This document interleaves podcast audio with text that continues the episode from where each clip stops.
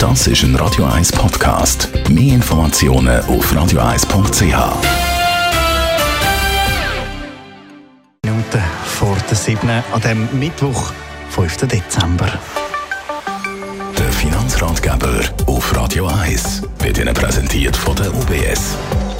Stefan Stotz, UBS Regionaldirektor von Zürich. Heute geht es darum, was passiert, wenn ich zum Beispiel einen Unfall habe und dann im Koma liege. Das heisst, ich kann nicht mehr selber Entscheidungen treffen. Und was passiert dann mit meinen finanziellen Sachen, mit allem anderen? Äh, was muss man da im Vornherein schon machen, dass wenn eben die Situation eintrifft, dass dann nicht die Angehörigen einfach so, ich sage mal, mit abgeladenen Hosen dastehen? Ein Instrument, das wir kennen, ist der Vorsorgeauftrag. Im Vorsorgeauftrag kann ich für mich selber regeln, was in gewissen Bereichen passiert, wenn ich nicht mehr selber kann entscheiden kann. Das Erste ist, ich kann jemanden bestimmen, sozusagen der Vorsorgebeauftragte oder mehrere, die nachher in meinem Sinn können gewisse Entscheidungen treffen Und äh, was sind denn das für Entscheidungen? Wir kennen die Dimension der Personenvorsorge. Da geht es um Regeln und Entscheiden über medizinische und pflegerische Behandlungen sowie Hilfe im Alltag. Es gibt Vermögensvorsorge, sprich, wie wir das Vermögen verwalten. Oder nur schon wie und wer zahlt meine Rechnungen. Wer trifft Sorge zu meiner Steuererklärung und regelt alle administrativen finanziellen Belange. Und das Dritte ist Vertretung im Rechtsverkehr.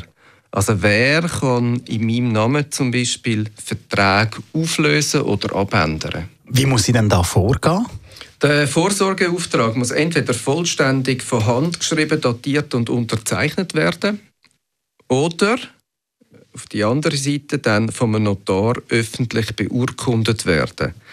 Der Vorsorgeauftrag kann man jederzeit abändern und auch widerrufen und er tritt erst in Kraft, wenn ich als Person für als nicht mehr urteilsfähig befunden wird. Was muss man sonst noch wissen, jetzt gerade im Zusammenhang mit so einem Vorsorgeauftrag? Wichtig ist festzuhalten, der Vorsorgeauftrag kann auch jederzeit wieder abgeändert werden, aber er tritt dann in Kraft, wenn ich als Person nicht mehr urteilsfähig bin. Sprich, ich kann kein Recht mehr ausüben und keine Verpflichtungen mehr eingehen. Was passiert eigentlich, wenn mir jetzt etwas passiert und ich eben keinen so einen Vorsorgeauftrag habe? Ohne Vorsorgeauftrag bestimmen einfach Behörden auf der Gesetzesbasis, wer die geschäftlichen und persönlichen Belange für mich regeln wird. Danke vielmals, Stefan Stotz, UBS Regionaldirektor für Zürich.